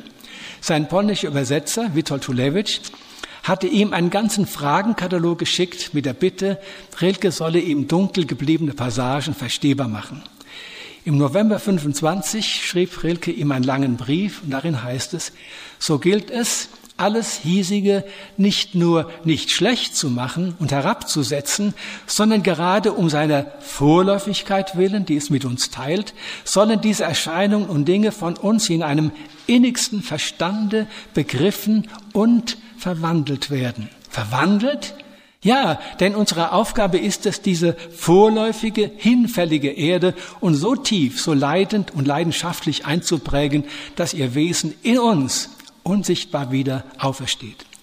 Wir sind die Bienen des Unsichtbaren. Inständig sammeln wir den Honig des Sichtbaren, um ihn anzuhäufen in der großen goldenen Wabe des Unsichtbaren. Die Allergien zeigen uns an diesem Werke, am Werke dieser fortwährenden Umsetzungen des geliebten Sichtbaren und Greifbaren in die unsichtbare Schwingung und Erregtheit unserer Natur, die neue Schwingungszahlen einführt in die Schwingungssphären des Universums. Hat eine Vorliebe für, die, für das Schwingende. Selten ist wohl eine anspruchsvollere Aufgabe für die Menschen formuliert worden. in die Hände des Menschen soll gelegt werden, ob diese Verwandlung der Welt gelingt. Von einem großen göttlichen Gegenüber ist hier nicht die Rede. Ist der Mensch ganz auf sich angewiesen? Im Spätwerk Rilkes gibt es einige Gedichte, die deutlich machen, dass es um diese Angewiesenheit dass er um diese Angewiesenheit auf ein Gegenüber weiß. Der Mensch ist ein dialogisches Wesen. Das bedeutet nicht nur, dass wir im zwischenmenschlichen Bereich auf das Du angewiesen sind. Es gibt auch einen anderen, einen umfassenderen Dialog, ohne den der Mensch in Kümmerform bleiben müsse. Als ich Rilke äh, im Januar 1922 in seinem Turm von Musot einrichtete, im Wallis, bei Sierre, um sich in gleichsam klösterliche Isolation auf eine intensive Arbeitsphase einzustellen, die er dann auch zum zweiten großen Elegiensturm führte. Hat ja zehn Jahre darauf gewartet, dass er endlich diese, diese Bruchstücke der Elegien zu Ende schreiben könnte. Da schrieb er, hat seine, seinen ganzen Freunden schrieb er damals, bitte, jetzt dürft ihr mich nicht stören, ihr kriegt keine Post, ich möchte auch keine haben, ich muss jetzt einfach ganz konzentriert bei der Arbeit bleiben. Und äh, bei dem Abschiedbrief an die Nanny Wunde die Volkart, da legte er ein Gedicht bei. Es war gleichsam eine Ouvertüre für die nun gültige Gestalt annehmende Vollendung der, der Tunis Elegien. Wie in einer Vision wird ein kosmisches Spiel entworfen, das den Menschen in einen großen Zusammenhang einbindet und ihn auffordert, diesem schicksalhaften Ruf nicht nur zuzustimmen, sondern sich als aktiv Beteiligten zu empfinden. Äh, Sie haben mir ein Blatt äh, mitbekommen, da steht auch dieses, dieses Gedicht drauf. Solange du selbst Geworfenes fängst, ist alles Geschicklichkeit und lässlicher Gewinn. Erst wenn du plötzlich Fänger wirst des Balles, den eine ewige Mitspielerin dir zuwarf, deiner Mitte, in genau gekonntem Schwung, in einem jener Bögen aus Gottes großem Brückenbau, erst dann ist fangen können ein Vermögen. Nicht deines, einer Welt. Und wenn du gar zurückzuwerfen Kraft und Mut besäßest, nein, wunderbare, Mut und Kraft vergäßest und schon geworfen hättest, wie das Jahr die Vögel wirft, die Wandervogelschwärme, die eine ältere, eine jungen Wärme hinüberschleudert über Meere, erst in diesem Wagnis spielst du gültig mit. Erleichterst dir den Wurf nicht mehr, erschwerst dir nicht mehr. Aus deinen Händen tritt das Meteor und rast in seine Räume. Das ist eines der berühmten Auftaktgedichte. Auftakt, weil etwas Neues begann. Der Mensch als Spieler, als einer, der spielend sich zu finden sucht, seinen Platz in der Welt finden will, das ist die Grundfigur des Gedichts. Wenn aber nun einer nur mit sich selbst spielt, dann ist das ein autistischer Vorgang, ein fruchtloser Kreislauf, der ihn nicht voranbringt. Aber wir dürfen plötzlich spüren, dass wir etwas zugeworfen bekommen, dass wir in ein Spiel hineingenommen worden sind und damit aus der Anonymität herausgerissen sind. Erst jetzt kann ich vielleicht erkennen, dass ich eine Mitte habe, ganz persönlich gemeint bin. Das Gedicht lebt von seiner permanenten Steigerung. Zunächst ist nur von dem selbstverliebten Spiel eines Menschen mit sich die Rede. Dann spürt er, dass ihm jemand etwas zugeworfen hat und ihn zum Mitspielen auffordert. Das Fangen können ist etwas Großes, denn da ist ein dialogisches Gegenüber anzunehmen, eine ewige Mitspielerin. Man denkt ja in gewisser Weise an die, an die äh, Weisheit in, in, im Alten Testament, ja, diese, dieses Gegenüber, das, das Gott gleichsam repräsentiert, diese große äh, Architektin der Welt gleichsam wird sie oft, oft verstanden. Also diese ewige Mitspielerin, eine Schicksalsmacht, die ich ernst nehmen muss, denn sie wirft nicht blind in die Gegend, sondern sie wirft mir gezielt, sie meint mich. Und dann geht das Spiel der Steigerung noch weiter. Wenn ich doch geeignet wäre, zurückzuwerfen, ja längst in dieses Spiel hineingenommen wäre, wenn ich den imaginären Ball wieder auf die Rückbahn befördert hätte. Nicht als eine kraftvoll mühselige Leistung, sondern mit der spielerischen Leichtigkeit eines Menschen, der sein eigenes Wesen und seine Kraft erkannt hat. Und nun ist Leben und Wirken eins, dann fließen, beginnen und vollenden zu einem großen Vorgang zusammen, dann ist der Platz gefunden und gleichsam eine kosmische Zuordnung erreicht. Rilke hat die biblische Gestalt des Jakobs besonders geliebt, die oft direkt oder indirekt in seinen Gedichten auftaucht. Jakob, der auf seiner Wüstenwanderung, nachdem er den Segen erschlichen hat und nicht mehr zu Hause bleiben kann. Äh, er ist auf der Wüstenwanderung, bringt dann eine Nacht irgendwo zu und hat dann den visionären Traum von dem Brückenschlag und dem Treppenaufgang zwischen Himmel und Erde. Er bekommt die tröstliche Zusage, dass er nicht vergessen ist, dass er in einem großen Zusammenhang steht. Das ist eines der großen Deutebilder der Bibel. Die Zusage einer letzten Sinngebung des Daseins.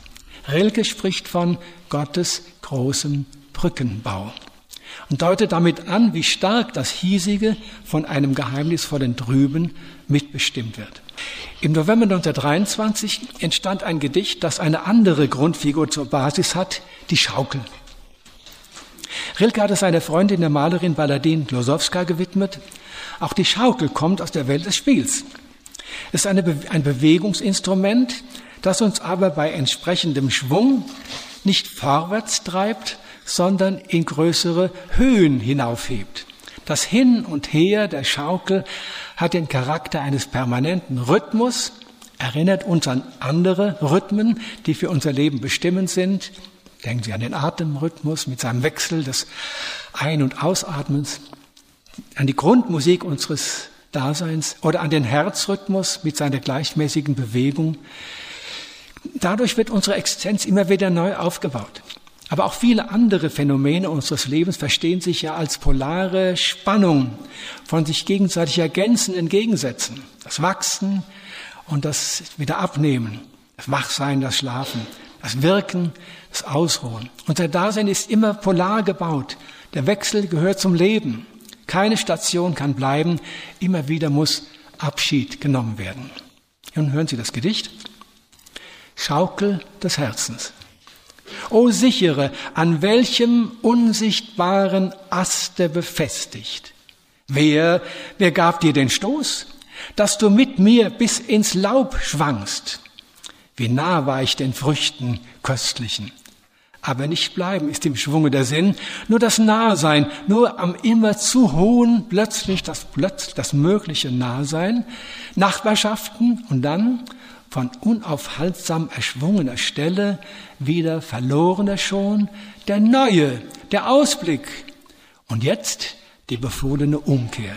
Zurück und hinüber hinaus in das Gleichgewichtsarme, unten dazwischen das Zögern, der irdische Zwang, der Durchgang, durch die Wände der Schwere vorbei und es spannt sich die Schleuder von der Neugier des Herzens beschwert in das andere Gegenteil, aufwärts, wieder wie anders, wie neu, wie sie sich beide beneiden an den Enden des Seils, diese Hälften der Lust. Oder wage ich es, Viertel und rechne, weil er sich weigert, jene den Halbkreis hinzu, der die Schaukel verstößt? Nicht ertausche ich mir ihn als meiner hiesigen Schwünge Spiegel, errat nichts, er sei einmal neuer, aber von Endpunkt zu Endpunkt meines gewagten, gewagtesten Schwungs nehme ich ihn schon in Besitz. Überflüsse aus mir stürzen dorthin und erfüllen ihn, spannen ihn fast. Und mein eigener Abschied, wenn die werfende Kraft an ihm abbricht, macht ihn mir eigens vertraut. Das Gedicht lebt davon, die Flüchtigkeit des jeweiligen Endpunktes zu skizzieren, das Nahsein an den köstlichen Früchten, der neue Ausblick, um dann wieder genötigt zu sein, loszulassen und sich dem Gegenpol zuzuschwingen. Aber nun sind es zwei Dinge, auf die uns der Dichter aufmerksam macht. Die Schaukel unseres Herzens oder unseres Daseins hat ja einen Halt. Die Schaukel ist aufgehängt, damit sie sich ausschwingen kann. Was aber ist denn dieser elementare Ast, der mein Dasein trägt? Wieso kann ich mich diesem Grundpfeiler meiner Existenz anvertrauen? Offenbar ist ein Urvertrauen in uns eingesenkt, sodass wir uns getrost dem Schaukelspiel unseres Lebens überlassen können. Und das Zweite ist, Ich fühle mich in Bewegung gesetzt. Ich bin angestoßen worden, damit mein Schicksalsspiel Fahrt aufnehmen kann. Wer gab mir den Stoß? Das sind die bohrenden Fragen, die einen indirekten Glauben andeuten, obwohl sie offen bleiben und nicht zu einem Credo führen. Es gibt noch einen dritten Aspekt, der dem Dichter von Bedeutung ist. Normalerweise schwingt sich die Schaukel in einem Halbkreis. Immer wenn das eine Viertel erreicht ist, kommt die Kehre, damit auch das andere Viertel durchschwungen werden kann. Ist das aber nicht doch nur die Hälfte der Möglichkeiten? Haben wir nicht Verlangen nach dem vollen Rund, der ganzen Schwingung? Es ist aufschlussreich, dass Rilke eine weitere Strophe geschrieben hat, sie aber dann doch wieder strich. Sie lautet, aber wie sollten wir nicht, da wir nun einmal alles ihr verdanken, dem Stoß, der ganz unvorsehlichen Stärke des Stoßes, glauben an jenen größeren Stoß, der uns ins Runde hinauswirft. Der Torso-Charakter unseres Lebens behagt uns nicht. Immer bleiben wir hinter den Möglichkeiten. Zurück müssen wir uns mit Bruchstücken herumschlagen. Es bleibt die Sehnsucht, einmal aus der Hälftigkeit erlöst zu werden und das Ganze zu erreichen. Der Gedanke wird von Rilke nur in der Form der Frage formuliert. Sollten wir nicht der Stärke des Stoßes glauben, der uns ins Runde hinauswirft, der uns aus der Halbheit ins Vollständige drängt? Ein knappes Jahr später, im August 24, hat Rilke das Thema und das Symbol der Schaukel noch einmal aufgegriffen. So wichtig war ihm dieses Bild, dass er wieder nachsinnt, worin die Botschaft der Schaukel liegen kann. In dem Gedicht heißt es, ob ich nun vorwärts schwinge oder fliehe, vom Schwunge in den Gegenschwung gedrängt, dies alles ist noch nicht einmal der Baum, Mag ich nun steiler schwingen oder schräger, ich fühle nur die Schaukel. Meinen Träger gewahr ich kaum. So lasst uns herrlich einen Baum vermuten, der sich aus Riesenwurzeln aufwärts stammt. Auch hier ist es wieder die Frage, wer trägt mich eigentlich? Wieso existiere ich? Wieso finde ich mich im Sein vor? Warum gibt es überhaupt etwas? Und es herrscht nicht ausschließlich das Nichts. Und auch hier wird keine Antwort gegeben, schon gar nicht ein Bekenntnis abgelegt, aber die Frage drängt in eine Richtung. Es ist wieder eine indirekte Mitteilung, als Vermutung umschrieben. Ich bin im Sein gehalten, ich darf existieren, ich sitze in der Schaukel und werde immer wieder vom Schwung in den Gegenschwung gedrängt. Das genügt. Genügt es? Jeder von uns muss sich entscheiden, denn es gibt Fragen, die nicht kollektiv beantwortet werden können, sondern von jedem Einzelnen auf seine persönliche Art. Weil wir aber in der Vergangenheit oft in ein hochkompliziertes System von Glaubenswahrheiten geführt wurden, das in Toto übernommen werden sollte, sind wir vielleicht überrascht von diesen Spurenelementen eines suchenden Glaubens. Weniger Ziele und kleiner Reiskorn groß. Das ist jetzt kein Wort von Rilke, sondern von Günter Eich. So hat es er mal vorgeschlagen. Vielleicht haben wir zu lange in Superlativen geschwelgt und müssen uns nun mit gestammelten Brocken begnügen. Bei allen Wandlungen in Rilkes Gottesverständnis lassen sich doch auch Gemeinsamkeiten und durchgehaltene Vorstellungen beobachten. Die schroffe Unterscheidung immanent, Transzendent lässt sich bei ihm nicht beobachten. Die Weltimmanenz steht immer im Vordergrund, weil sie der uns zugeordnete Erfahrungsbereich ist.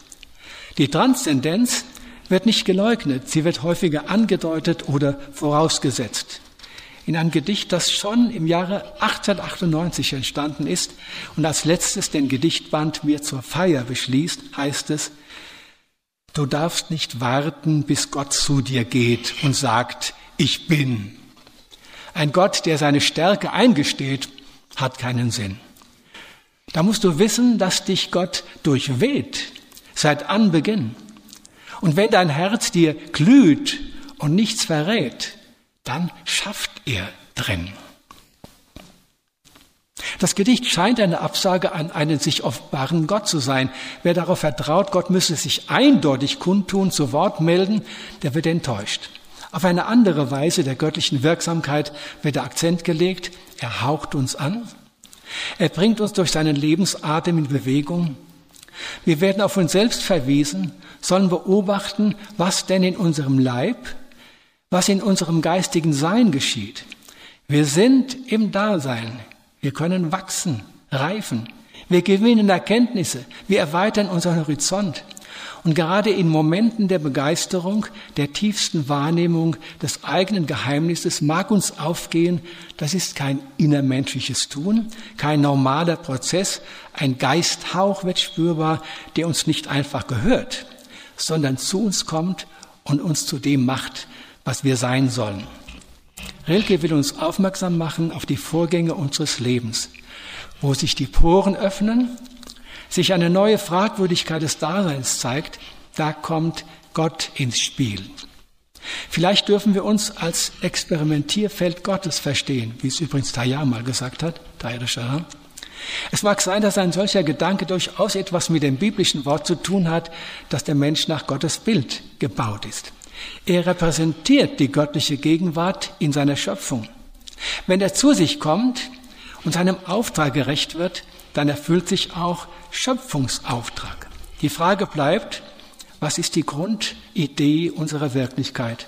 Welche Aufgabe im Gesamtplan der Schöpfung ist uns zugedacht? Oh Leben, Leben, wunderliche Zeit.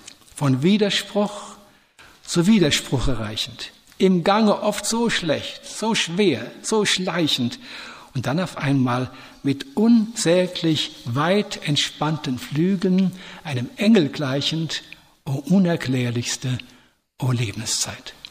Von allen großgewagten Existenzen kann eine glühender und kühner sein. Wir stehen und stemmen uns an unsere Grenzen und reißen ein Unkenntliches herein. Und dann endet diese Zeile mit einem Komma und der nächsten Zeile steht kein Wort mehr, sondern nur noch ich weiß nicht, 30 oder 40 Punkte. Und mit diesen offenen Punkten ende ich auch mein Referat.